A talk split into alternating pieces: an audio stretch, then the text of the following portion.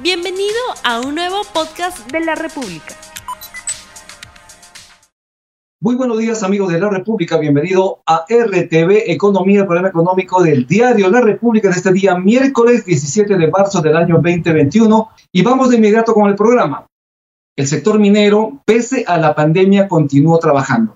Es dinamizador de las cadenas productivas, pero también generador de disconformidad social. Según cifras del INEI, en enero, la economía peruana volvió a terreno negativo y registró una producción negativa de menos 0,98%. Ello luego que en diciembre se alcanzara un crecimiento poquísimo de 0,51 para al fin y al cabo una cifra en azul. De acuerdo con el reporte del INEI, el sector minería e hidrocarburos registra un descenso de menos 8,49% en enero de este año y en el caso de la minería metálica muestra un descenso de menos 7,12% por la caída de la producción de cobre, oro, plata, zinc y plomo. Al detalle, la minería metálica disminuyó por menor nivel de producción de cobre en menos 7,65%, oro en menos 27,34%, plata en menos 13,3%, zinc en menos 3,53% y plomo menos 13,13%. Sin embargo, ha crecido la producción de molibdeno, de hierro y de estaño. Estas son las cifras más cercanas y disponibles sobre la minería en el Perú. Y sobre este tema vamos a hablar el día de hoy con el ingeniero Enrique Garay, presidente de ProExplo 2021, a quien justamente ya tenemos en la línea. Muy buenos días, ingeniero Garay. ¿Cómo está, Romy? Muy buenos días. Gracias por la invitación. Muchísimas, muchísimas gracias por su participación el día de hoy en RTV Economía. En principio, ¿cómo le fue a la exploración al sector minero durante el año que pasó? Bueno, este, igual que a toda la economía, también nos golpeó, ¿no? Tengo acá cifras de Standard Poor's, ya, el 2018 en, en exploración minera, en exploración minera se invirtió 610 millones de dólares, el 2019 se invirtió 550 millones de dólares, del 18 al 19 hubo una caída del 10%. El, el año 2020 hubo una inversión de 365 millones de dólares. Del 2019 al 2020 hubo una caída del 33%. Ya, esta es una caída importante. En este, este mismo, esta misma fuente, Standard Poor's, dice que el promedio de la caída en el mundo, porque el tema de la pandemia ha sido global, en el mundo ha caído 10% aproximadamente la inversión en exploración minera, pero en el Perú ha caído 33%. Hemos caído tres veces más que el promedio del mundo. Eh, pensamos nosotros que esto es debido a la rigidez de la, de, las, de la cuarentena, debido a la pandemia, toda vez que la exploración minera se reactivó recién en octubre del, del, año pasado. Es cierto que la minería se reactivó primero, aproximadamente en mayo, la producción minera, pero la, la actividad de exploración minera se reactivó en octubre. ¿Y cuáles son las perspectivas que tienen el sector para este año? Hay perspectivas interesantes porque hay proyectos también muy interesantes que deberían estar saliendo este año y además el país lo necesita. Exactamente, tenemos, estamos muy optimistas, creemos que vamos a volver al, al nivel prepandemia, al nivel 2019. Estimamos que la inversión debe estar alrededor de 550 millones de dólares en exploración minera este año, toda vez que los precios de los commodities nos están ayudando. El precio del cobre hoy día está en sobre 9 mil dólares la tonelada, es un buen precio. Los, los analistas dicen que hay, un, hay un gap entre oferta y demanda, entonces se prevé que este precio por lo menos se va a mantener alto en los próximos años. Eh, también, también está alto el, el oro, está sobre 1.700 dólares la onza. Este, también hay algún analista que escuché que dicen que el tercer trimestre va a llegar a 2.300 dólares la onza. Espero que no, porque sería especulativo. Si se mantiene entre 1.700 y 1.800, es un buen precio para los productores mineros. Así, así, así también el zinc, plomo, plata, estaño, el país produce. La ventaja comparativa de Perú respecto a otros países es que somos un país minero y no solo minero, sino polimetálico. Perú, Perú es el segundo productor de cobre en el mundo, el segundo productor de plata en el mundo, el sexto productor de, de, de oro, además de importante productor en el mundo de zinc, plomo y estaño. Ingeniero Garay, ¿y qué proyectos son los que nos pueden aportar mayores recursos para este año? Bueno, este, todas las minas de cobre, ¿no? Las minas de cobre se espera que estén muy rentables. Ahora, el cobre es muy importante en la economía peruana, ¿no? Este, si bien es cierto, en, el total de exportaciones la minería representa el 60%, el cobre representa el 60% de esa cartera, aproximadamente 36 36 a 40% del, del total de las exportaciones es cobre. Entonces, esperamos que, que, todas, las, todas las productoras de cobre deben aportar, exportar más, vender más, pagar más impuestos, pagar más canon, ¿ya? Este, sería una, una economía positiva. Y lo otro positivo es que estamos construyendo el Perú, bueno, el Perú está construyendo dos, dos minas de cobre grandes, ¿no? Yabeco y eh, Mina Justa que van a, van a incrementar la producción de cobre en el Perú. A propósito de esto, tenemos comentarios del público, señalan lo siguiente, el precio del cobre estuvo subiendo durante el año que pasó y en la primera parte del año. ¿Cómo estiman será el comportamiento de este importantísimo metal de exportación del Perú durante este año? Bueno, va a ser positivo, como, como expliqué. Efectivamente, el precio del cobre empezó a subir eh, hace unos seis meses aproximadamente, lentamente, este, pero ahora está, se, ha, se ha ubicado sobre 9 mil dólares.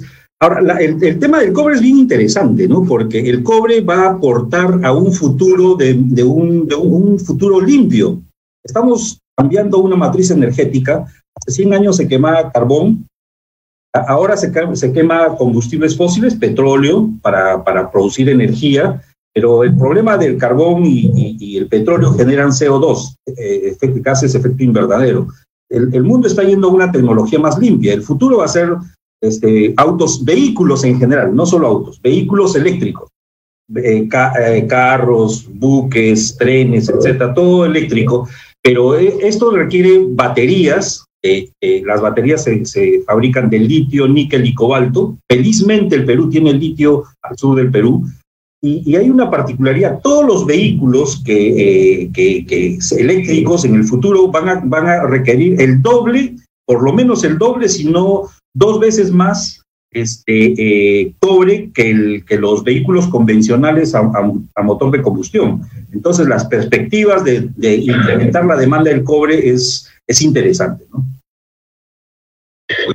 para el precio del cobre, para la producción de cobre en el país. Según estadísticas del Instituto Nacional de Estadística Informática, la producción de cobre, a la producción del cobre y del oro no le fue bien durante el primer mes del año, ¿no? ¿En cuánto ustedes estiman la recuperación de estos, de estos importantísimos eh, metales en el país? Eh, como, como le dije al inicio de la entrevista, creemos que vamos a recuperarnos a, este, a niveles del, año 2019. Pero sí, lo que usted dice es cierto, lamentablemente hay importantes minas que, que son paralizadas por temas sociales. ¿Ya? Este, eh, la mina Constancia Hat Bay, por ejemplo, declaró un, un, una, una, paralización por temas sociales. Eh, intempestivamente las Bambas es paralizado por temas sociales. Este, es, un, es una tarea pendiente. Yo creo que es un tema de un, es como eh, las patas de un, de un teodolito. Son, son tres patas, ¿no? El trípode tiene tres patas. La comunidad, sin duda, es el, es el actor principal. Las empresas mineras, que creo yo hacemos nuestra tarea, todas las empresas mineras tienen sugerencia de relaciones comunitarias y sugerencias de, medio ambiente y permisos.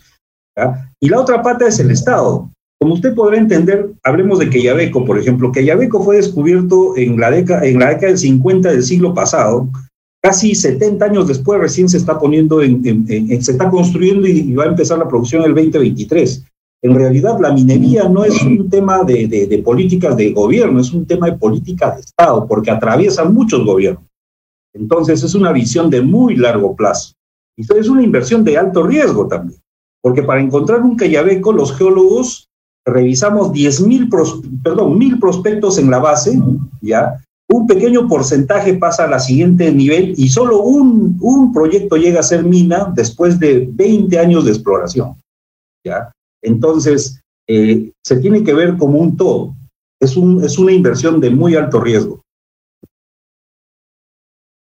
que es uno de los problemas principales en el país, justamente para la producción minera y para la labor de exploración minera, es la licencia social, ¿no? Para las empresas mineras es un problema, para los inversores es un problema, pero para el país y para justamente la gobernabilidad se requiere la licencia social. Es decir, el permiso que el pueblo le otorga a la actividad minera para el desarrollo de sus operaciones. ¿Cómo ve usted el resultado, en todo caso, este proceso de licencia social de las diferentes, de los diferentes proyectos mineros en el país?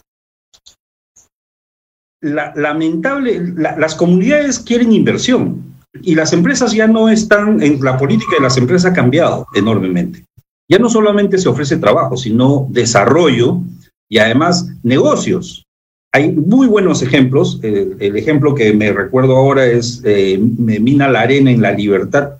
La, comunidad terminó teniendo una, empresa que brinda servicios de, de, todo tipo a la compañía minera y es un tema de ganar, ganar. Todo el mundo gana, ¿de acuerdo? Lamentablemente creo que es un tema, el tema social se ha politizado, ¿no? Este, eh, pero sí estamos conscientes de que tenemos que mejorar las relaciones con las comunidades. Por eso indico que no solamente es la compañía o la comunidad, también es el Estado. El Estado debe definir reglas más claras e inmiscuirse en una manera positiva. Proyectos emblemáticos que por fuerte resistencia de los pobladores, de las comunidades, no salen y es posible que demoren mucho tiempo para que salgan. Es el caso, por ejemplo, de Minas Conga, es el caso de Tía María. Además, se han presentado problemas en Antapacay, mientras que, por ejemplo, en Las Bambas permanece cerrada la carretera hace muchísimo tiempo. ¿Qué hacer? ¿Dónde está? bueno, ya conocemos dónde está el cuello de botella, pero ¿qué hacer? ¿Hay un encuentro real entre el Estado, las empresas mineras y las comunidades? ¿Funcionan o no funcionan estas mesas que deben servir de encuentro para solucionar este tipo de problemas? Creo yo que es un tema del Estado. Es natural que las, comunidades tengan sus, propios reclamos y tengan aspiraciones, ya este, las, las compañías invierten. Mire, justamente estaba, estaba eh, tengo acá una información.